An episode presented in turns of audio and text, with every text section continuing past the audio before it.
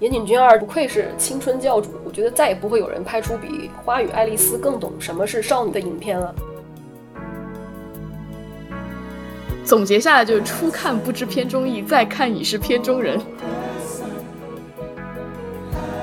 这个片子曾经是一部那么好的影片，但是我重看之后发现，哎，这个片子有些地方我已经无法接受了。我就觉得，我现在只要但凡有个人在我面前吹，那《无间道》呢？麻烦你先把《安华》看了再来跟我讲。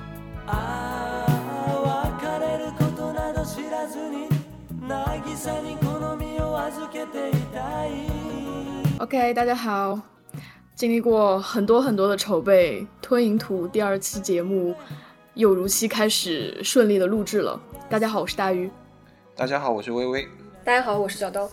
嗯，在我们上一期有提到，把我们三位主播紧紧连接在一起的契机，是因为我们三个人共同加入了一个社群。然而，整个社群的管理者就是我们共同认识的一位叫叶老师的大神。那让叶老师做一下自我介绍吧。呃，大家好，我是叶小木。我其实这样的，就是平时非常喜欢看电影。那么有一个偶然的契机呢，建了一个微信群。那么刚好这个群里面有很多我的朋友跟同学，所以也很偶然的跟三位主持人能够认识，通过电影成为了一个很好的朋友。那今天有有这么一个契机，可以一块来参与录制这个节目，我也很开心。这样，嗯，呃呃，然后在我们第一期的时候，我们有跟。跟大鱼跟小刀有聊到过，因为叶老师的原因，下面然后我们三个人能聚在一块，以及还有我们幕后的三位朋友，呃，所以我们这一次请到叶老师过来呢，然后一方面呢，主要是因为他当时开玩笑的说，然后我们这档节目就是在他的培育之下而诞生的，对，确实我们现在也不否认，是吧？就是因为你的原因，所以我们才诞生。对，就是我们这档节目的妈妈，很很偶然的缘分，对。很偶然然后我们主要是因为刚好在第二期的时候，我们就把叶老师请到我们的节目里面来。一方面呢，还是因为想感谢一下叶老师；然后另外一方面呢，我们想知道，因为大家都是喜欢看电影，平日里工作之外呢，也是把大量的时间花费在看电影上面。以及我们平日里也会在叶老师的群里面进行很多关于电影方面的一些交流。然后这次呢，叶老师其实也是带着一个任务而来的，他自己带上了自己最喜欢的一个话题，然后来到了我们这个节目里面。呃，现在要么先请叶老师先说一下，他大概这次准备了一个怎么样的一个话题来引出我们这一期的主题。OK，那只是这样的，因为因为我们那个群呢是一个微信的，就是一个呃电影群，那么其实就是一些爱好者在里面。那么我觉得三位主持人呢是都是电影业的业内人士啊，有编剧、有制片人、有电影节的从业人员。那么我觉得，其实我反而是一个局外人的身份，我其实是一个纯粹的影迷的身份来参与这个事情。那么今天我这个话题呢是这样的，我这是自己这个群以外呢，还有很多另外的群也加了很多七七八八的群。那么有一天我偶然的看到了某个电影群里面在聊那个呃《七宗罪》这么一部电影，就是大卫芬奇的一部很老的电影。那么我当时就去重新看了一遍，那看了一遍呢，就发现当年可能是呃十年之前看的，因为我当时看的是 DVD 嘛。那么十年之后之前跟十年之后的感觉可能。就观感上会不太一样，就发现这个电影并没有那么的以前那么的经典的，或者没有那么的伟大的感觉，所以我今天就相当于说带一个话题过来跟大家大家聊一下，有没有类似的经历？就是以前觉得这个电影很好看，但是今天呢发现这个电影已经没有那么的经典，没有那么的伟大了，可以跟跟大家一起聊一聊这么一个话题。那叶老师能不能你先讲讲看，为什么你会把七宗罪定义为你以前喜欢，现在不喜欢？呃，我觉得这也不说以前之前可能在十多年前看的时候呢，它的给人的感觉就像是一个构思比较精巧，选角呢也比较大牌的，表演呢也很很精彩的一部作品。你想，它融合了宗教题材的一个天主教的七宗罪这么一个概念，然后呢，他请的那个三位主演，一个是 Brad Peter，一个是。摩根·弗里曼，一个是凯文·斯派西，是吧？三个大牌吧，应该算是。然后最后呢，他的这个剧情有一个大的反大的一个逆转，所以当时的感觉，这个片子应该是一部印象中是一部很好看的、很经典的一部电影。那么的确，就是在我后来去查了豆瓣的分数嘛，豆瓣上它在 Top 二百五十里面，它能排到八十七名，就是前三分之一左右了。那么它的豆瓣评分是八点八分，八点八分什么概念？就是它能够比百分之九十八的悬疑片、犯罪片都要好，它是属于前九十九分跟一百分之这样一个档次的，那就是非常高了。那么，所以我当时就想，这个片子曾经是一部那么好的影片，但是我今天重看之后发现，哎，这个片子有些地方我已经无法接受了。呃，刚才叶老师有提到这部影片之前就是因为在宗教背景下面，然后诞生了这么一个七宗罪。现在我能理解为，就是你刚才所表述的这一方面的话，就是这部影片是失去了逻辑性吗？还是？呃，首先我觉得今天并不是一个大卫芬奇的一个批斗会啊。我先打个预防针，因为我觉得大卫芬奇有很多的粉丝，我个人也很喜欢大卫芬奇的很多作品。但是就这一部《七宗罪》来说呢，我觉得有点过誉了。就为什么呢？就他那个剧情的逻辑上面，我觉得是有漏洞的。他最后那个今天那个大逆转啊，他那个有点太生硬，有点太牵强，我觉得很难信服。那怎么说呢？就是比如说影片最大的看点就是它结尾的一个大反转嘛，就是 Brad Pitt 演的那个警察，他去侦破这宗。七宗罪这个连环连环的杀人案，但是在最后呢，凶手给他设了一个圈套，他先把 Brad Pitt 的妻子杀了，然后当着 Brad Pitt 的面把那个妻子的头颅放在一个盒子里面拿给他看，那这时候 Brad Pitt 不就瞬间就被激怒了吗？他就开枪打死了那个真正的嫌疑犯凯文斯派西演的那个角色，那这个故事最后就是说，他刚好中了这个凶凶手的圈套。Peter 就成为了这个愤怒的代表，他不是七宗罪吗？七宗罪他是色欲、暴食、贪婪、懒惰、暴怒、嫉妒和傲慢。那么 Brad Peter 最后就变成了愤怒的这个代表，就他帮助这个凶手完成了这个七宗罪连环杀人仪式的最后的一环，就他变成了这个犯罪的过程中的一环。这个这个反转呢，从故事上来说，我觉得是很精彩的。它当然是一个震惊啊。一个惊讶，就说使得故事的娱乐性非常强了，但其实从那个逻辑上，除了这个我补充一点，这个我要补充一点，这个除了凯那个布拉德皮特他自己本身成为了暴怒的代名词，那个凯文史派西他自己也是那个成为了傲慢的那个那个那个代表，对，嫉妒是吗？对对对，哦对对对，他是嫉妒的那个，他是嫉妒，等于说前面前面是有五个七宗罪只有五个，然后最后两个相当于他们两个。就是那个凯文史派西把那个布拉德皮特拉在一起，两个人成了一起成为了一个殉道者。一个警察，如果说暴躁一点、愤怒一点，他有没有问题？他如果说是为了工作，为了这个破案工作，他完全可以暴躁一点、愤怒一点。而且事实上，在影片当中，他的这种冲动的性格，在他没有搜查令的这个情况下，他踹开了凯文斯派西的就这个嫌疑犯的家门，然后让警察能够冲进去。获得了大量的重要的证据、物证、照片、各种证据，所以按照这个逻辑的话，他的这个暴怒的性格其实不是一个负面形象，他只是是立功的，他是有功的。那么一个破案有功的警察，为什么要在最后会遭遇到妻离子散？他的妻子已经怀孕了嘛？他妻子死了，他的孩子死了，他相当于家破人亡的这样一个情况。那么我觉得无非就是编剧为了反转而反转，就故意把他写成一个暴怒的一个角色，但他的他的下场其实我觉得不应该有那么惨，他没必要有那么惨。那另外他的妻子也是，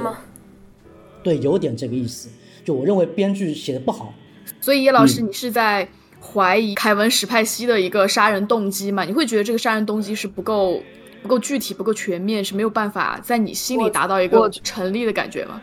我觉得叶老师的意思，他是觉得布拉德皮特最后开那一枪的动机非常牵强，他觉得可能不够。他本身就是个变态嘛，他只是杀谁都无所谓，他就是要完成一个所谓的仪式，他就想完成一个所谓的宗教，或者他就是借宗教之名来完成自己对那种，嗯，惩惩罚什么社会上的渣子啊，或者说是他心目中的一些社会渣子的形象，他去惩罚他，他去他去杀害他们。他是一个，他就是个变态，也没有太多的合理之处吧，应该说。但是我觉得警察就是站在布拉皮特这一边呢，就他们可能太无辜了一点。就像他的妻子，我觉得他的妻子那个角色是最无辜、最工具人的一个角色。为什么？这其实就是你对角色感到了一种怜悯，你觉得他这个角色太无辜了。那对我来讲，你这种感受，其实我觉得反而是影片塑造的很成功，让你对这个警察警察起到了怜悯之心。然后我再讲一讲我的角度去看法啊。就是刚才其实你们讨论的都没有讨论到感情线，哎，真的很奇怪，哎，这其中这里面不是有一条感情线在吗？就是我不知道你们大家还有没有记得第一次，然后布拉德皮特跟他老婆邀请那个摩根弗里曼去他们家吃饭的时候，有一幕就是因为那个他们家住的，他们家所在的位置就是在地铁地铁的下面，然后刚刚好有一辆地铁火车开过，然后他们整个屋子都在震。你因为这个背后给到的信息就是布拉德皮特为了他老婆。然后从一个千里地方，从就是从一个很遥远的一个地方，然后因为自己工作的上面的申请也好，然后绞尽脑汁，然后来到了这么一个城市里面，他就是希望能给带给自己的妻子能够有一个安稳的一个地方，因为他那个时候他自己也不知道他自己妻子已经怀孕了。然后这是第一点，第二点的话就是他的老婆有一个晚上就给给他给摩根弗里曼打电话，就约他第二天去那个餐厅吃饭，在跟他说完，然后。自己怀了孕，然后布拉德皮特自己也不知道这个情况，然后后来他就回了给他这么一句话，他说他自己曾经也有这么一段恋爱，就类似于一段婚姻一样的恋爱，就是他也是曾经为了一个女孩子，曾经为了一个女人，也来到了这么一个城市，也是跟他相同一样的属性。其实我觉得大家说的这个不有问题，只要是因为我当时怎么想呢？给我看这个电影最大的感觉就是当时那个盒子。被摆出来的时候，谜底还没有揭开的时候，我当时就在猜，这里面装的应该就是就是就是布拉德皮特的老婆的头吧，要不然就是他的尸块。就如果说是这个箱子里面没有任何关于他老婆的任何东西的话，那之前的所有的感情铺垫，甚至这个人物他都没有出现的必要。他这个就是一个讲了一个寻道者的故事嘛，就是只不过这次这个寻道拉了一个拉了一个正义的警察，把这个正义的警察变成了一个堕落的警察。也，我先不说他妻子死对他来说的那个震撼吧，他的人生意义已经没有了，他的一切都是为了他自己的妻子，他所做的一切，他对事业上的一些什么热忱啊，他为了破案啊，什么做一个好警察，全都是为他的妻子，他想，他想，他想为他妻子带来一个更好的生活，因为他们现在住在一个火车只要一经过就会房子就会轰隆隆的地方，他想给他妻子，给他妻子，给他家庭带来一个更好的环境，这是他一直奋斗的理由，但是这个理由在他面前，在他看到妻子的尸体的那一刻，全部都溃散了，他的人生的意义一下就被击散了，再一个就是他。在在那一瞬间，他才意识到，原来他的妻子已经怀孕了，他的孩子也没有了。其实我，所以我就觉得这个人物，其实从人物动机、个性到他整个的情感逻辑，到最后开枪，我觉得都是顺畅的，非常顺畅。如果说他真的是用了这个七宗罪的概念，加上一个反转的结构的话，那么观众其实被他带的很容易的，就是我就知道这个片子肯定有七个死死亡案件，最后可能会有一个结局，那我就看这个结局就 OK 了。那么。这个片子恰恰就在于它最后的题眼，就这个主题，这个最大的看点就在于这个结局反转。反转，我认为就很多在剧情上不是很合理，或者没能够没能让我共情，所以我就觉得看的不满意。当然，这个片子本身是个商业片，是好片子。就说如果说今天它新上映的话，那么它。铺天盖地的宣传一下，大家进影院去看，看完出来之后发现这片子哎是不错，我是挺喜欢看的。但你说要给他打到八分、九分的高度，我说不会，我可能给他打个七点五分，差不多的。就这今天晚上这几十块钱我没有白费，我这个时间也没有觉得很浪费，我是值的。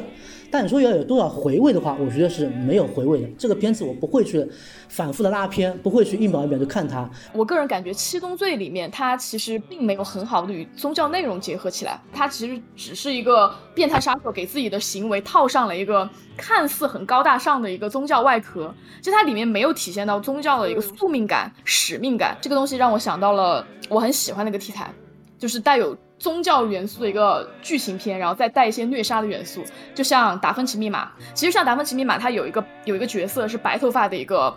角色，是保罗·贝坦尼饰演的。他每次杀完人，他在房间里面拿鞭子打自己，打到血肉模糊。就他这种行为，他的个人行为跟他的个人信仰是不对齐的。然后他在自我惩罚这种，就是有一种很强烈的黑暗宿命感。就这个这个场景让我真的是。印象深刻，就很多很多年，我一直都会记得这个印象。我会觉得这个，就你觉得他的那种对。宗教是一种绝对忠诚，然后这是自己是深深的笃信他所信仰的那个宗教。对对对，如果像这种这种达芬奇密码里面加入了这样的场景，我会觉得它跟宗教题材是有个强烈的强相关的。而且里面像那种电影，我不光能看爽，我不光能享受它的逻辑严谨，我还能去被它科普到一些关于天主教的一些知识。OK，那那我问各位老师一个问题，就说以十分制给七宗罪打分，大家的分数能给到多少？七分左右可能是七分左右还是嗯对，小刀是八分，嗯，那微微呢？八点五。我现在已经不记得我自己自己第一次看这部影片是什么时候，因为我当时我们确认好要看这部影片的时候，我会发现我已经完全想不起来这部影片所有的剧情了。我只知道最后布拉德皮特开枪杀了人，但是我重新再去拉了一次这个片之后，带给我的就是我没有带着那种上帝视角在看这部影片，因为首先第一我剧本。剧情全部忘记了。第二，我就相当于是就带着很崭新的这么一部视角去看了这么一部影片。然后后来在整部影片看完下来之后，我就觉得剧情很合理，真的很合理，没有所谓的漏洞，情感线也很丰富。然后我也能理解布拉德皮特最后为什么会开枪。两个小时其实拉下来，其实一点都没有所谓为什么会出现这样的一个剧情呢？为什么在这里会是变成这样呢？我我完全没有出现过这么一个心态的变化，就很正常，很平静这么看下来。OK，那既然现在叶老师已经提出了以前喜欢现在不喜欢的这么一个小主题，就是我现在想问一下大鱼跟小刀，现在已经跟叶老师聊了这么多了，就是想我我想听一下你们这两，就是你们两位，呃，有没有自己心目当中以前喜欢现在不喜欢的影片？那行，那现在我们请大鱼先讲讲吧。说到以前喜欢现在不喜欢，我得要说一部非常比较敏感的电影吧，就是娄烨的那部，嗯嗯。嗯嗯嗯，就是嗯嗯嗯嗯嗯嗯，这嗯嗯，把音调夏天的。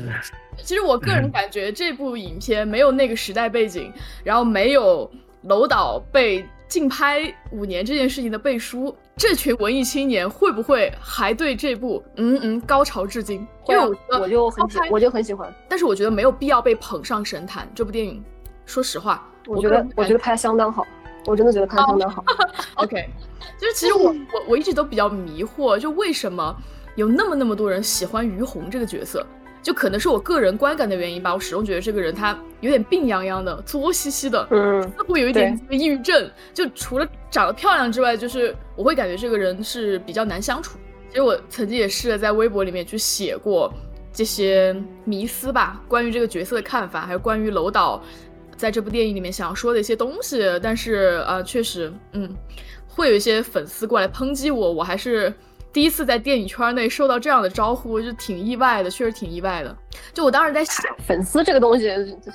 没办法，对对对，你是粉丝了，你还你还能指望他客观吗？对我，我其实是在想，大家会不会觉得于红这个角色活出了他们不敢活的样子，所以他们会，我觉得我我是有这样的感觉啊，是吗？就可能是我个人不喜欢，是因为。我日常生活跟于红差不了多少，所以没有办法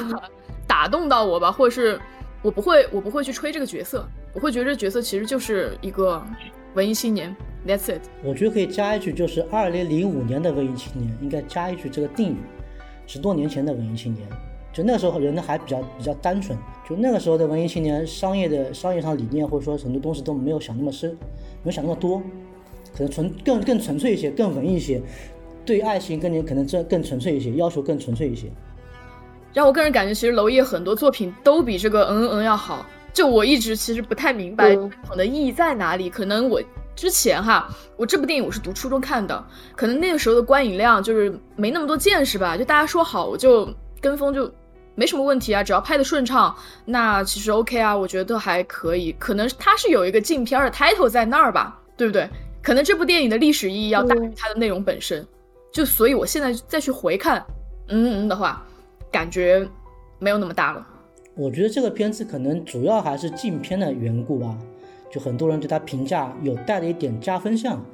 这个就不太看得，越是看不到，所以越觉得神秘，越神秘的越觉得它有哪些地方可能有过人之处，可能有这个加分的因素在那边。那如果说这样也太傻了吧？只因为是禁片就觉得它是好片儿，拍的不好也觉得它是好片儿，那我觉得这这种观点太太愚蠢了吧？有一个很很畸形的现象哈，在某一些圈子里面，他们以看过嗯嗯为标准来定义你是否为真正的，不管是文艺青年也好啊，还是资深影迷也好呀，反正你看过这个就已经踏入了另一个阶段了。我先说一下我的观点啊，其实娄烨娄烨导演的所有的作品，其实他带有一个属性的，就是他会让你主动去了解这部影片的背后的历史背景，然后最后看影片的时候，第一遍看就不可否认，就是因为后来被。郝蕾的身材所吸引，然后以及后面他们去了柏林所经历的那整整一切，然后以及他们两个人最后回国之后，然后在高速公路上面那个天桥上面，然后正式走向那个影片的结尾。其实这整个篇幅过程，娄烨带给我的一种感觉就是乱，我不知道的节奏点在哪里。他就是把三大时间线给切割出来，然后把这个三大时间线里面给它放进去，就类似这么一个手法。后面贾樟柯在《天注定》的时候也是这么用的。呃，然后刚才我们四位呢就聊完了关于大鱼刚才提出来的娄烨导演这部嗯嗯嗯影片。然后刚才易老师其实是带着以前喜欢现在不喜欢的这么一个视角，然后把七宗罪给抛了出来。我现在就想问一下，有没有以前不喜欢现在喜欢的影片？哦，我这边就是以前不喜欢，现在喜欢的有两部，一部是《花与爱丽丝》，那个岩井俊二，还有一部是那个杜琪峰的《黑社会》，就就是感受比较就是这个变化比较大的，主要还是《花与爱丽丝》吧。因为以前看的话，我是的确不太喜欢这个故事。因为首先，岩井俊二岩井俊二的风格我是真的不太吃。我觉得他的风格需要就像一颗药剂一样，你必须得先服下那颗药剂，等它起作用，你才能慢慢沉浸到他那个电影的世界里面。可能对我来说，可能需要一个时间去沉浸吧。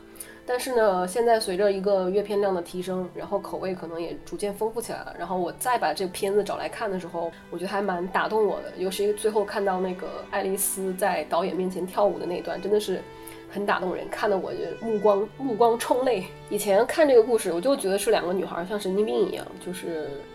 完全看不懂他们想干嘛。就是然后那个镜头的剪切呢，故事性也不是很强，就是知道一个女孩骗了一个男孩，说他自己是他女朋友，然后也觉得两个女孩怎么神经兮兮的，不知道他们在干什么。但是现在看才发现，原来这是一个关于两个少女的一个成长的故事，而且整个影片里面它的一些元素、画面元素全部都。可以说是道尽了有关少女的一切，然后对于我这种少女心爆棚、青春期迟迟不结束的人来说，真的是最好的一个心灵安慰剂。有一个什么契机，然后我又重新看了一遍，好像是看了一个剪辑，然后那个 UP 把它夸到天上去了，然后我当时也没看完吧，我就说难道是我看不懂吧，还是怎么样？然后我就把那电影又下来看了一遍。然后看完之后，我就内心久久不能平静。真的是我低估了这部电影，是我自己太太愚昧、太无知，没有看懂里面的那些所讲述的一些很美好的一些东西。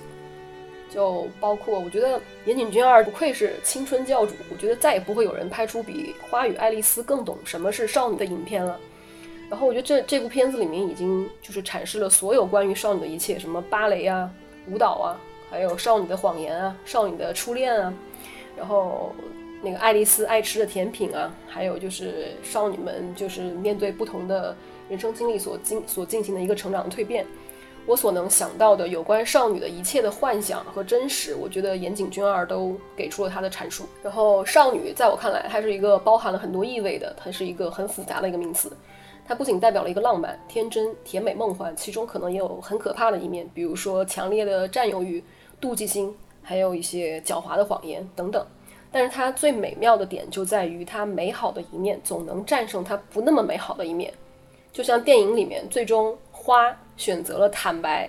向他喜欢的男孩坦白自己是欺骗了他，并且意识到自己的朋友爱丽丝对自己的重要。而爱丽丝本人呢，也终于懂得了认真的、认真的面对自己的生活和未来。然后在面试的时候，用胶带缠出了自己的舞鞋。跳上了他自己决定胜负的那场那一段人生的芭蕾，然后我觉得这里面吧，我觉得这两个女主角她分别就代表了一个两个不同的试点。哈娜那个花，它代表的就是一个对爱情、对友情的一个试点；然后爱丽丝呢，代表的就是一个少女对未来、对人生的一个试点。就像那个花一开始在影片就提出的一个问题，就是我们要去哪儿啊？我们为什么会在这里？呃，我说一下啊，就是我之前其实也是蛮喜欢。岩井俊二的作品的，但是岩井俊二我之前看的都是从《情书》开始嘛，然后后来看那个叫做《燕尾蝶》这样的作品，但是后来他这些关于青春啊、关于那个少女的片子，我可能看的就比较少了，可能我对于他的这个嗯作品本身。没有像小豆老师这么的体会那么细腻那么深刻。呃，我看的也不多，我就看了《情书》，然后什么《燕尾蝶》，还有这一部，我看的也不多，因为我说了，他的片子要沉浸进去需要时间。嗯，他有很多东西，他有他的自己的一个对一个一个世界观嘛，一个语言体系。他的故事性不是那么强，但是我觉得这也是他很厉害的一点，他能用不那么强的故事性给你就用画面给你拼凑出拼凑出一个完整的一个故事，而且很顺畅。而且还有更多意境上的展示。我认为岩井俊二他当时拍那个情书就是一个一次意外的收获。他的风格其实不是这样的风格，他他能够拍那么那么对，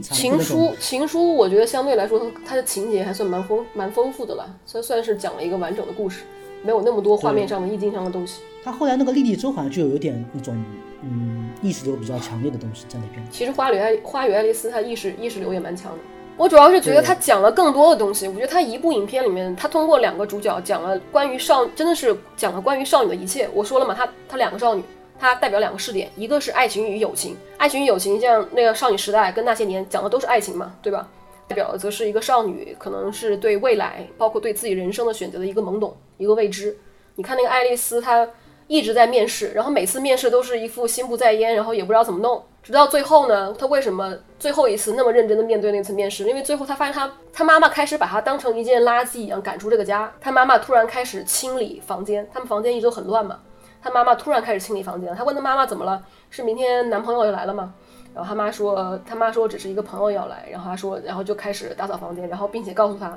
你明天不要出现在这个家里。然后他就觉得自己就像这些被清理的垃圾一样，要被赶出这个家。可能是这种紧迫感导致他第二天面试的时候，第一次认认真真的面对了自己人生上一个可能是很重要的一件事情。他没有像之前那样敷衍，而是怎么说呢？争取为自己争取了一次机会，用一在一个很简陋的条件下，用两个纸杯给自己做了一双芭蕾舞鞋。然后就就用那个芭蕾舞鞋跳了一出非常美的舞，然后我觉得那一刻我真的是觉得非常的感人，就是一个少女就是经历了一个小鸡破壳一般的那种成长，真的是真的很打动我，然后我觉得也很美好。这个是我觉得在我在其他的青春片里我是没有看到的。哎，我问一下小刀，日本还有另外类似于拍这种那个少女的电影的导演吗？其实拍这个题材的蛮多，但是没有专拍这个的。像岩井俊二，我觉得他应该是独一个吧。所以岩井俊二是比较独特的一个存在。对啊，所以我觉得真的是没有办法再有人再有关于少女的电影能超越这个《花与爱丽丝》了。我也很期待能有片子能超越它，那我真是太开心了。那你觉得日本这个国家、这个国度、这个文化的背景有没有对这个少女电影有很多影响呢？就比如说，只有只有在这个地方才能产生这么美妙的少女电影，你觉得有这么一个想法吗？我觉得可能会有一点，因为。你知道日本有一个词儿很很很有名吗？包括在国内的也很也很有名，就 J.K. 这个词，就是女子高中生。日本啊，J.K. 对日本女子高中生在在他们的文化里面是一个很很重要的一个一个阶段吧，或者说一个一个代名词。很多人就是这段时期对他们对他们来说是很重要的一个时期。这个东西可能这个 J.K. 或者说高中时期对他们来说也是一个很美妙的一个事情。在很多那个这种类似的那个电影里面，表现都是大家很热血啊，非常激情洋溢、热情洋溢的去享受他们这段时间的那种美好的时光，因为他们知道过了这段时光之后，他们将将要面对的就是一个很高压的一个社会。我是第一次看到小刀在关于一部电影方面如此吹捧。然后刚才其实小刀提到《花与爱丽丝》之外，还顺带提到了杜琪峰的《黑社会》啊。对，你是如何将这两部影片，然后带着这么以前不喜欢、现在喜欢的视角提出来的？就是我现在还蛮想听你讲一下杜琪峰的《黑社会》。主要是这个主题，你说这个主题它是重试嘛？这么以前以前觉得可能很喜欢，但是现在不喜欢了，或者是以前觉得很不喜欢，但现在又喜欢了。然后我想了一下，翻翻天覆地的想一下，好像只能想到这两部片子是这样子的。但是黑社会它比较特殊，它不是说我以前看了之后觉得不喜欢，我觉得更多的不是看了不喜欢，而是我没有看懂这个电影。你是你是你是从哪个方面没有看懂这部影片？应该说我是没有能理解他的这种表达，因为你看，在我的认知里面，所有的古瓦仔就是古惑仔，全部都是。穿那个大丝绸衬衫，戴着个金链子，手上拿个大哥大，然后左手大哥大，右手拿一把西瓜刀，然后看，或者是穿那种紧身 T 恤，然后就是，但是这个黑社会里面，你看任达华穿的跟那邻居阿伯一样，那我我就觉得这个表现形式很奇怪。我当时看的片子，我就想装啥玩意儿呢？黑社会是这样的，黑社会怎么可能会这样呢？我认识的黑社会可不是这样的。你认识黑社会吗？没有，就不是你认识黑不是我认识的，就是我之前看的电影里面的，包括《古惑仔》啊，还有一些以前的那些港片里面，都都穿的很就像小流氓一样的，没有说穿成像这个样子，穿的跟我隔壁邻居的阿伯一样。其实所有的黑社会形象都是从电影里面得到的嘛。对啊，然后然后竟然还搞什么选举，然后还搞这个什么东西，搞什么鬼啊？然后当时只是觉得有点装逼的感觉，然后就不是很喜欢这个电影。然后后来是。那天是有一次无意中听到罗大佑第二部《以和为贵》片尾的那个配乐嘛，就那个那个那个那个吉他，就是那个一阵阵的响对，起。那个是罗大佑配的音。对我当时想，我靠，这音乐怎么这么好听啊！我当时是因为这个音乐，然后我又觉得，哎，这个音乐这么屌，那这个音这个电影儿应该也还不错。难道是我以前没看懂吗？然后我又去豆瓣看了一下别人的看法，主要是看一下评分，竟然在八分以上。我靠，这么好看吗？那我就又重新把它就是又下来看了一遍，哇，顿时间惊为天人。尤其是两部连着一起看，那个你知道那个第二部的那个冲击感，那个余韵呢，就导致了这这这这整个片子在我心里就是久久的回荡。我说这这黑社会还能这么拍，太屌了。杜琪峰大部分电影我都是看都很喜欢的，唯独这一部我是觉得一开始，反正那会儿也可能是没看懂，我不是很喜欢。然后但是但是之后再看，哇，惊为天人，还是自己太年少无知了。阅历不够，没能欣赏到这部电影。像以前杜琪峰拍的也很商业的电东西，我都挺喜欢的。包括我最喜欢的是那个《柔道龙就你就》，觉得那个任达华穿那个大薄的衣服，就觉得他比较扯淡是吧？觉得跟都跟黑社会对，这应该有的是我形象就自己不太一样。的一个既定印象，对，是这个意思吧这是我自己的一个既定印象造成的，自己太单纯，太太无知了。然后这种才是真实的。但这个只是表现，只是表现了任达华他本身就是比较城府比较深的这一面，就他比较喜欢把自己装成一种跟市井文化融在一起，他还下班还去买买那个猪骨头是吧？给给那个儿子吃。就表现一种很亲民的感觉，他只是背地里有有一种是，但这个不是光任达华一个人，计算很多。这个他们所有人都是那样，包括邓博穿的也很普通啊，他们每个人穿的都像一个市，就是一个街上随处可以遇到的一个大叔一样，就没有穿的很很戏剧化，他们穿的都不是那么戏剧化，而且柯那个杜琪峰本来在这个电影里面他也降低了这种戏剧化，每个人都不是那个那个一言不合我就干你，拿刀拿刀砍你那种，都是。就是他是以一种很现实主义的那种手法去写这个描述这个团体，而且他还加入了一个选举的这个东西。当然了，很多人会觉得选举这个东西很有那说不定就是现实中那些黑社会大佬也是这样的吗？那我就不知道了。但是你看，你看你周边那些小混混什么穿的可不是这样，穿的还是穿的还是挺招摇的。嗯，我觉得第一部可能没有，第二部那你说第二部那种，他那叫隐喻吗？他那都明喻了，就已经很明显的在告诉你了。以小喻大嘛，它是一个帮那个帮社团嘛，它可能有更大的一些呃以小喻大的。那喻就喻吧，我觉得也没什么。它主题讲的又不是什么别的，它主题其实就讲了人的命运根本就不受自己的控制。那我们现在其实已经聊了大概两个部分的一个内容。呃，其实我现在因为刚才就是小刀就无意间提到了就是杜琪峰的黑社会，其实我自己本身呢就是，哎，我怎么讲呢？就是又又又讲到了我一个心头肉。然后上一次呢是杨德昌，这一次呢是杜琪峰。然后我记得后来现在，因为刚才叶老师，然后小刀两个方面，然后引出的以前喜欢，现在不喜欢，现在不喜欢，以前喜欢。然后呢，我是关于杜琪峰这这一趴的内容呢，然后我自己也准备了两部影片。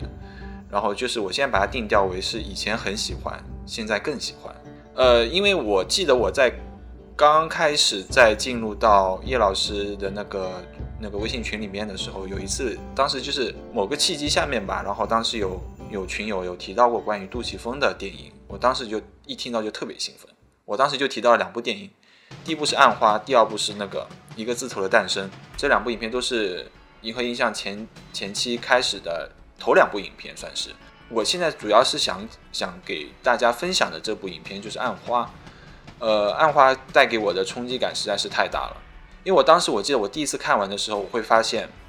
这部影片的拍摄角度，因为它是广角拍摄，它是类似于跟一个字头诞生里面的那些四点八毫米的那个广角鱼头的那种拍摄的手法，《暗花》里面它把色调的那种反差。就是他会很擅长，就是这部影片所展示出来的。先从视觉方面来讲，这部影片所带来的所有的视觉效果，真的太牛逼了。我除了牛逼这两个字，我无法形容。就是他从一开始，我只要我先不剧透的情况下面，我只讲两个部分。一个部分就是有一场戏，就是刘青云所扮演的那个耀东，然后在一个苏利文的餐厅里面在吃饭。然后梁朝伟所扮演的一个黑警，然后带着他所有的那个手下，然后来到这家餐厅，拉下卷帘门。那个中间所带来的那个视觉的那个所谓的色色调的反差，就一下子把所有的故事情节给扣住了。就是我要告诉你，我这部影片所展示出来的视觉效果、色调就是这样子的，你再也看不到光明了。然后第二个场景就是耀东，然后被。然后梁朝伟所饰演的那个阿琛，然后被抓到拘留所里面的那个监狱那一段是吧？监狱那对段，那一段的对弹那一段带着灰尘的，对带着灰尘的那个色调，那那对那场戏，真的是香港电影史上里面最经典的一个镜头。然后，因为我当时我记得我当时在叶老师的群里面有说过这么一段话，就是现在很多人无数个人在吹捧《无间道》这场戏，就就是这部影片我我们就先说最经典的《无间道》天台的那场戏的原版，就是来自《暗花》这场监狱里面的这场对峙戏，一模一样。因为后期的《无间道》的那个制作团队，他们也承认了，就是效仿《暗花》的。主要是关键，我觉得他也没也没学到什么精髓啊，我觉得拍的也不是那么好。对，然后反正因为在九八年那年还也是比较特别，然后银河映像的那种黑色风格的电影，然后就正式成立了。就那一年总共拍了三部影片，《暗花》、《非常突然》跟以及《真心英雄》，就这三部影片就非常的成语。然后中间贯彻，就是因为这三部影片你会发现一个共同点，刘青云都在里面出演了。然后那个时候九十年代的时候，我就当时很开玩笑的时候就。就我当时很开玩笑的说了这么一句话，我就觉得银河映像就欠一个刘青云一个影帝的一个头衔，整个香港就欠刘青云一个影帝。刘青云最后直到夺命金才拿了香港电影金像奖。那也是杜琪峰的作品啊。对，因为这是已经很很久远了，一个是上个世纪的世纪了，对，一个夺命金是二零一一年的电影了吧？其实夺命金已经是在银河映像尾期的作品了，就是那时候银河映像的东西不多了。创作力已经已经大为下降了，已经对，就难得出一部，难得出一部。呃，我们现在再回到暗花这一块，然后这三部影片所带来的最后结果就是一个死亡的结局。暗花的死亡结局，哇，真的太让人舒服了。就我不知道，就是可能回到又回到刚才七宗罪老师，然后七宗罪的那个结尾，然后叶老师就一直在纠结那个最后那个死亡的结尾为什么会变成这样。但是回过头来，你会发现暗花的那个死亡结尾真的太让人舒服了，因为他们都是棋子，尤其是。都是棋子，对他们两个都是棋子。对我首先承认他们两个确实是棋子，然后在最后那个打斗方面，最后从从上而下滚下来，其中有一个人头就这么被砍断了，断头了。然后接着梁朝伟假装梁朝伟所扮演的阿琛，然后假装成了耀东，开着车去了码头。他也是给了个从后景后面一个镜头，然后最后来了一枪。我觉得那个时候其实观众并不知道那个活下来的到底是谁，是梁朝伟还是是刘青云。我当时有这个感觉。但是有一句台词你会发现，他为什么穿了个防弹衣？啊，对对对对，因为你这这这句话台词一出来，你就知道了这个人就是阿成。对他揭，不是他谜底给你揭开了，他没有给你藏着。但是谜底已经给你揭开了，但但是他没有给到你正脸的那个镜头，对不对？然后出现那个后那后颈那个纹身，这些等等的一些细节，我们就不去探讨了。然后因为这些暗花里面所带来的每一场戏，所带来那些非常舒服的衔接。衔接感，这是真的是我，我现在能相信这个导演尤达志，我也相信导演后面你必须得再加一个人，杜琪峰。对，肯定是有他在里面的。你看那个摄影风格，还有那个人物站位，还有那个摄影的那个那个灯光的那个颜色，那个冷峻的那种感觉，没有他我是不信的。然后关于暗花，我觉得挺有趣，就是他们两个人主角啊，都觉得自己很聪明，都觉得自己能够控制这个全局。然后发现自己最后还是被人做到局里面去，自己只是一个棋子。我觉得他们俩都，你们刚说都都挺对的，就是他们都是很聪明的人。但是有一点，就是刘星云的聪明是对自己的命运有一个很清醒的认识，但是梁朝伟的聪明就是不一样，他是一种自作聪明，就是自以为自己对一切都有掌控。这两个人都各自发挥了自己的聪明，都在为自己的命运抗争，然后都以为自己最后能够出去，或者都以为自己能够控制全局，但最后发现他们什么都控制不了。这一点其实我有点不大赞同叶老师这个观点。梁朝伟饰演的阿琛，他从一开始都不认为自己是一颗棋子，他没有把自己定位成是一颗棋子，反倒是耀东的出现，耀东的出现是他是带着任务来的。但是梁朝伟饰演的阿琛，他是从一开始就把自己给定义为他自己就是一个黑警，直到最后。发现洪就是洪先生，最后给他摆了摆了这么一道之后，然后他就最后说出那么一句话：“你只要给我钱就可以了，我什么事情都可以做得出来，我就是一个黑警。对啊，你只要给我钱就可以，你给我钱就行了，我很好摆。”他都，因为他无法猜测到为什么洪先生会针对他，因为他不知道自己才是那颗必须要被牺牲的子啊，并不是这个，他不是必须要牺牲。在在阿琛的脑海里面，他只有认定为两点事情：第一点，他就认为自己就是个黑警，他就是可以帮自己。不管是乔治那边也好，还是另外另外一面的人也好，他都可以互相去摆平。只要平息这件事情，只要度过今晚，明天什么事情都好说。但是问题是，所有的事情都发生了今天晚上，但是我们不要忘记了，那个时代背景是九九交接，很多人都飘忽不定的，就连就连警察也是一样，可能大家都心里就嘀咕着，过完这个敏感期之后，然后接下来所带来那些所有的那些崭新的一个澳门的一个形象，然后到底是自己该何去何从，他们自己都不知道。所以我就觉得阿琛在在那个时代背景下面，他所展现出来的是他只要让自己活下去就可以了。但耀东不是，耀东耀东的出现，他就是必须要让梁朝伟死。那耀东其实也蛮悲剧的，他只是参与了把梁朝伟作死的这个局，但他最后也是一颗弃子。他本来就是一颗棋子，而且而且他对自己的棋子身份是有认知的，他完全知道自己是个棋子，而且他完全没有像耀东那样想要抗争，他没有想抗争，他一切都是在服从洪先生的一切。他有抗争吗？他抗争啥了？他无非就是最后跟那个黑警跟梁朝伟打了一架，但那一架也不是他主动要打，那一架是梁朝伟要跟他打的。那是那是梁朝伟为了活命，但是耀东本来是有离开的，耀东是有离开的可能的吧？他最开始那个四点他离开，他离开只是离开那个地方，并不是说离开洪先生的掌控。他自己也知道自己离开不了这个掌控，他只是离开这个地方，短暂的离开而已，仅此而已。他不可能，所以我说他是一个对自己有清醒认知的人。因为在洪先生的计划里面，阿琛其实可以最后在他发现洪先生如此强大的势力之下，给他准备了这么一条快艇，他是其实可以走的。但是问题是他自己最后的垂死挣扎，就是因为他平日里每天都穿着那件防弹衣，才会引发了最后那么一场一场戏出来。不然他们在那个码头的那个售票处，他就是他就已经可以逃脱了。他逃不掉吧？他那个 H 路口不是被其被实逃？不掉的。其实那个耀东，耀东也要死。你没看到最后那个人杀他杀杀了杨朝伟之后说，好像他当时台词我忘了，但是意思就是这两个人是谁都不要紧，反正都要死。对，其实那个那条那条船就是不管谁来都会杀死的，而且都是爆头的。而且那个黄王天林那个胖那个肥叔不是跟那个林雪已经在边上等着嘛？他们在边上有辆车开那边等着那边，就是只要谁来肯定是死掉的，就这两个棋子都是死掉的。所以其实一直走到后半段的时候，我其实会发现洪先生这个角色，你虽然说他只给了开头跟最后结尾两个镜头，只要只要这个镜头一旦出现，整个故事就饱满了。所以我在这一方面，我就特别佩服司徒景元的编剧的能力。就这种意象，这种因为你最后导演执行导演你是根据编剧的简单直接吧，没有那么多废话，没有全篇全篇也没有一句废话，我也不需要去塑造这个红先生，我就开头结尾一出现，你就知道我这个东西在背后我有多大的势力，我能对你操控到什么程度，你们如何挣扎，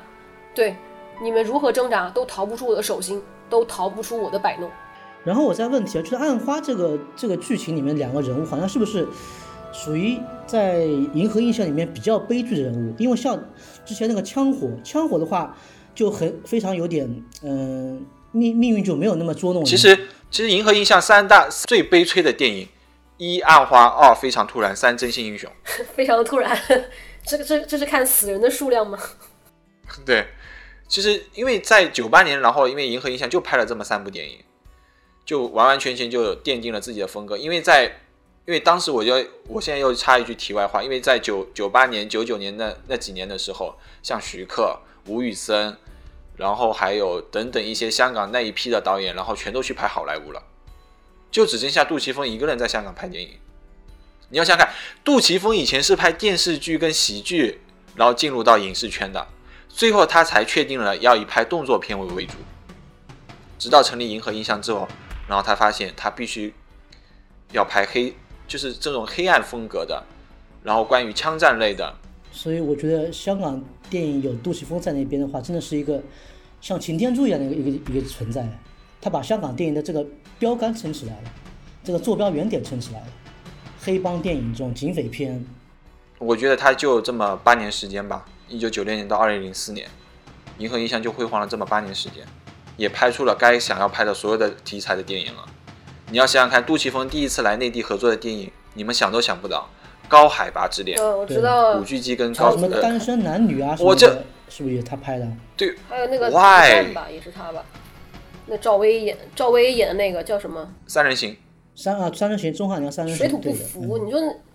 那种岗位的东西，那只有岗位的，只有港香港的演员才能体会到。那你换个人，你换你换个赵薇，我真觉得这两个搭不到一起去。我先我先把《暗花》我为什么会喜欢说一下。首先，我觉得它的剧情不是那么的复杂，就是一个很寓言式的故事。我主要是欣赏里面梁朝伟的表演，实在是太让我惊撼了，太让我惊讶了。就是梁朝伟以前的表演，我就觉得哦不错，这就是个好演员。但是他有三部电影让我真的觉得这个点这个演员除了好演员之外，他还是一个是一个很伟大的演员，真的是演技真的是。真的是把演技演技做成了，就是演成了一种艺术的那种。一部一部片就是他在《色戒》里面演的那个易先生，那还有一部片就是那个《一代宗师》里面演的那个演的那个那个那个叫什么来着？主角？呃，对，演的叶问。再有一部就是个《暗花》，哇，我真觉得梁朝伟演这个《暗花》，他演坏人，我觉得比演好人有魅力多了。总之，我现在总结《暗花》真的就是香港电影里面。真的，至少在我的观点，我直到现在还是认为《暗花》就是香港电影里面最牛逼的那部电影，没有之一。我就觉得，我现在只要但凡有个人在我面前吹，那《无间道》呢？麻烦你先把《暗花》看了再来跟我讲。真的，我都是这么一句话顶回去的。甚至我我我觉我我我我觉得《无间道》现在一点一点，就像可能易老师以前喜欢讲这么一句话，就它没有现在任何一个功能性了。就《无间道》这种这这部影片，你现在你现在让一些。可能刚刚开始学会喜欢去看电影的人，他会觉得啊，这个电影以前原来在这个时间段会有这么一部影片出现，嗯，很牛逼。呃，《无间道》主要是当时二零零三年嘛，香港电影也没有一个低潮期，也没有什么好的片子出来，那么突然有了这么一部制作比较精良、剧情上的有有反转、有悬疑的一部东西出来，然后大家会觉得，哎，这个电影不错，而且是个救世之作。那时候好像是香港电影比较比较低嘛，对吧？票房出来之后还可以。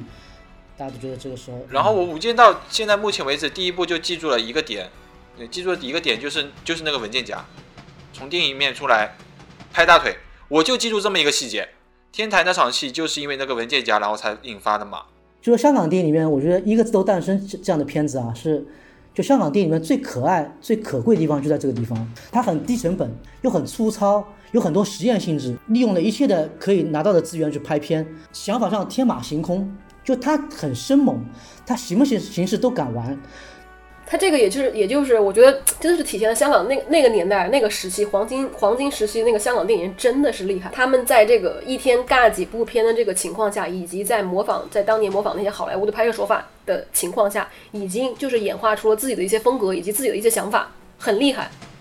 就是这些这些人甚至都不用去什么学校里面去学习一些什么系统性的学术性的东西。但是小道你要知道，是一个字头的诞生是银河印象的第一部我知道他的他的摄影是他们的，他这个摄影就是英雄本色的摄影。他这个摄影，我的我真的觉得震惊了。英雄本色的摄影来拍这个片子，我觉得完全是两种拍法，但是他拍的完全没有违和感。是不是因为那个时候的就刚好在九九零九十年代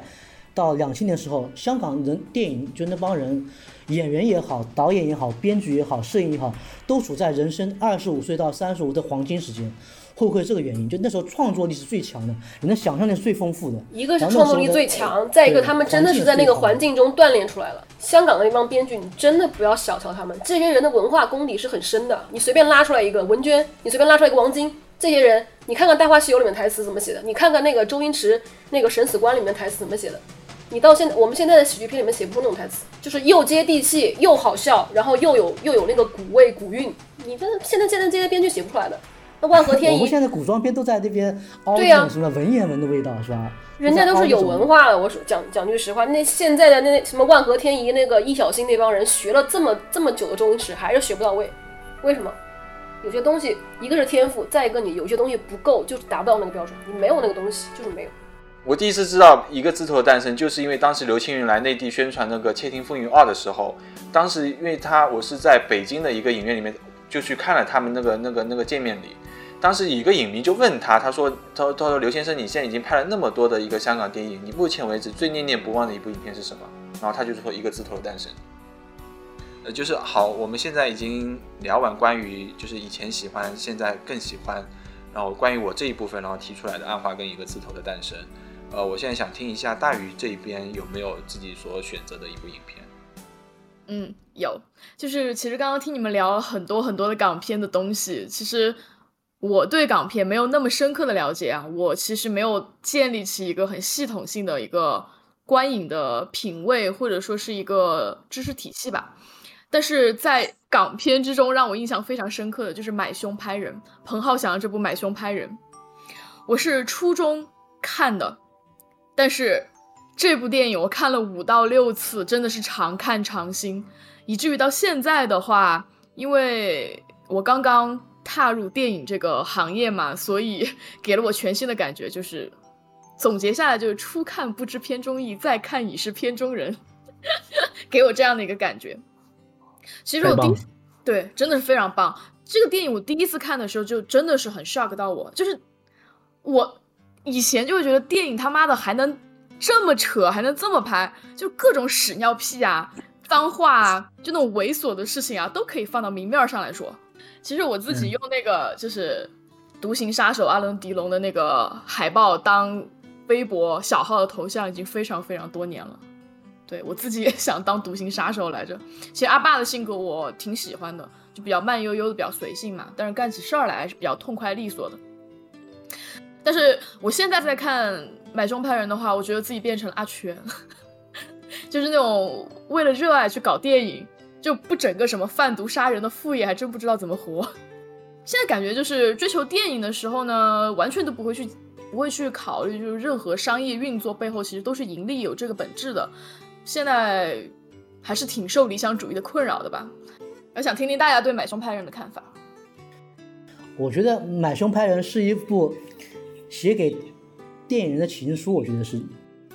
我觉得这是一个给社畜的情书。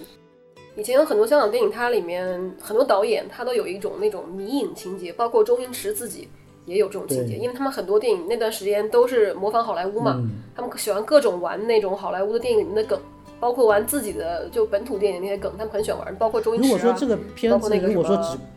对，如果这个片子如果只看到那个搞笑的部分啊，那我觉得就有点太太太太太太浅了。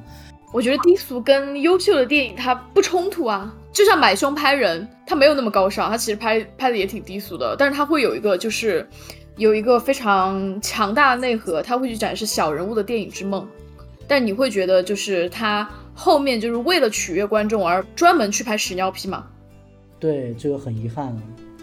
我觉得它里没有，我觉得他这个反正至少在《买凶拍人》里面，我觉得他他的每一个笑脸都不是那种很屎尿屁啊，或者也也不是那种很弱智的笑脸嘛。他每一个笑脸都台词写的非常好，我觉得每一个台词有来有回，而且都有言之有物，而且都有对一些现实的一些隐喻。我觉得这个这个真的是很厉害，所以说。所以说，我一直在想，为什么彭浩翔之后会变得不太行了？我在想，会不会这里面的功劳还是编剧的功劳更大？因为其实我在这个片子里面看到很多有想象力的桥段，总是觉得似曾相识。然后我一看编剧是古德照，那我就觉得很多东西就能联想起来了。因为古德照他就是一个很鬼马的一个编剧。你想一下，那个《大内密探零零发》，嗯，那个那个里面有多少很很很奇妙的点子，很奇妙的那个 idea。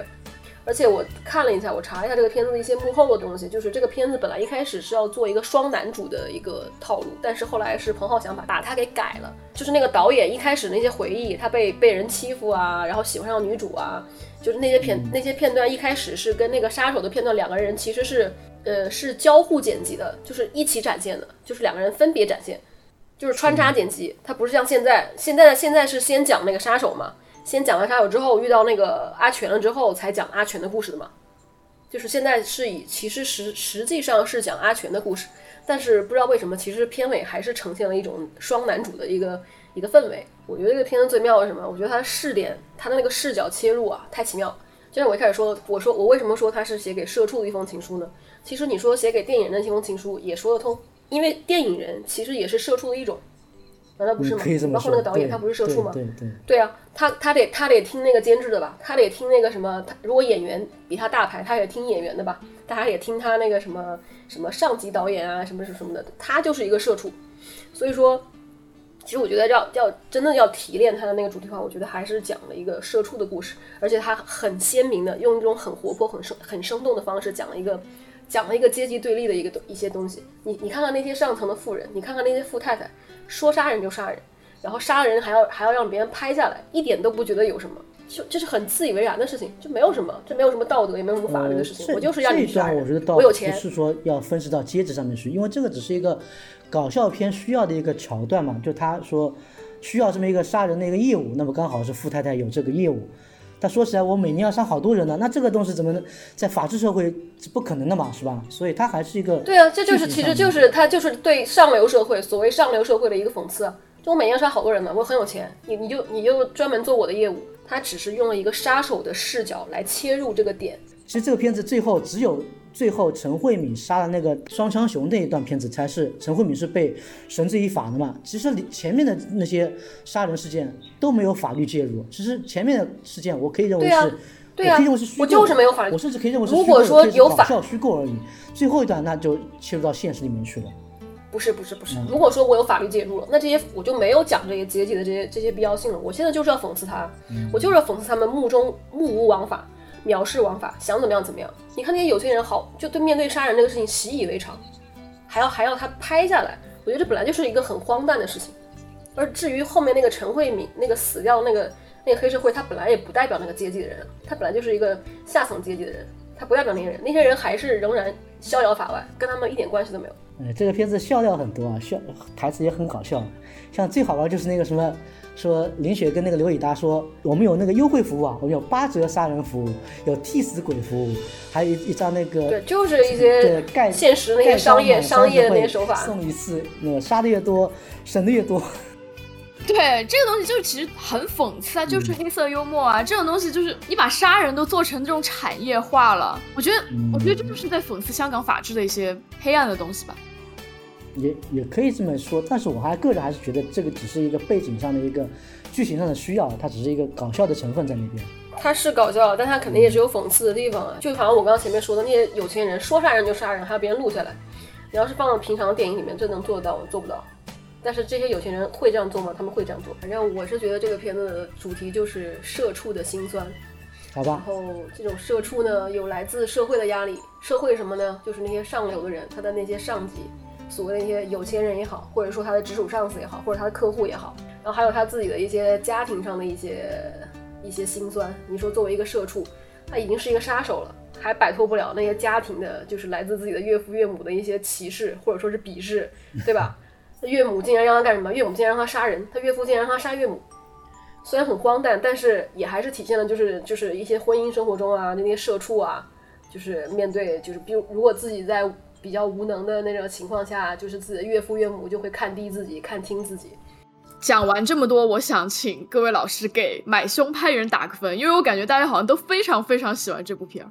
啊，叶老师先来吧。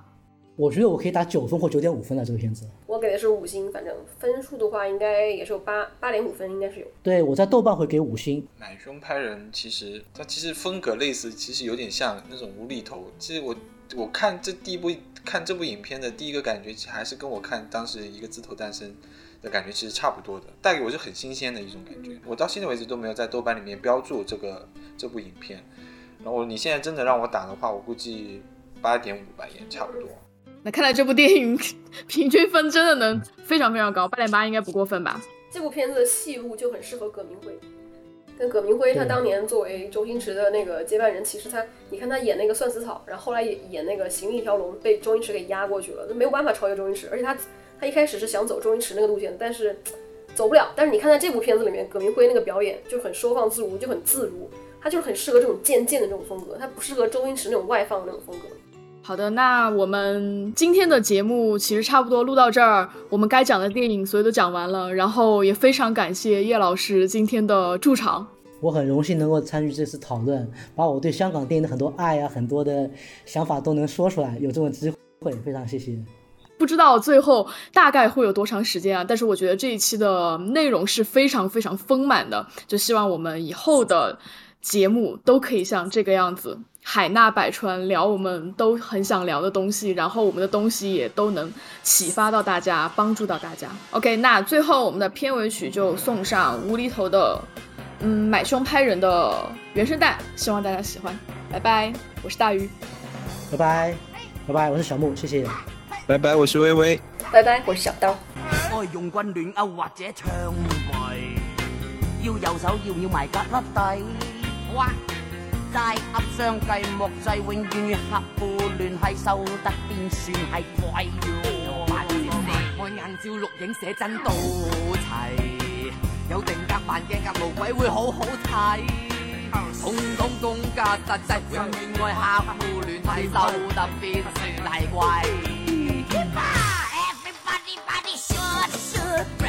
Everybody shoot, shoot, shoot, shoot.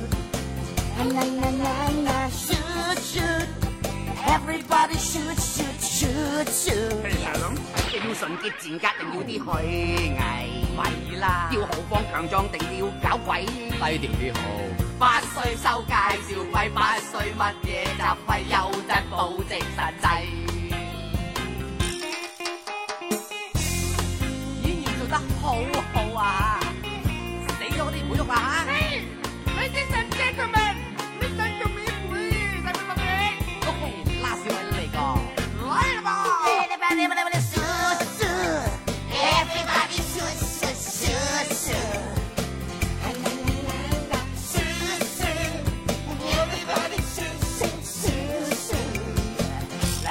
来来来来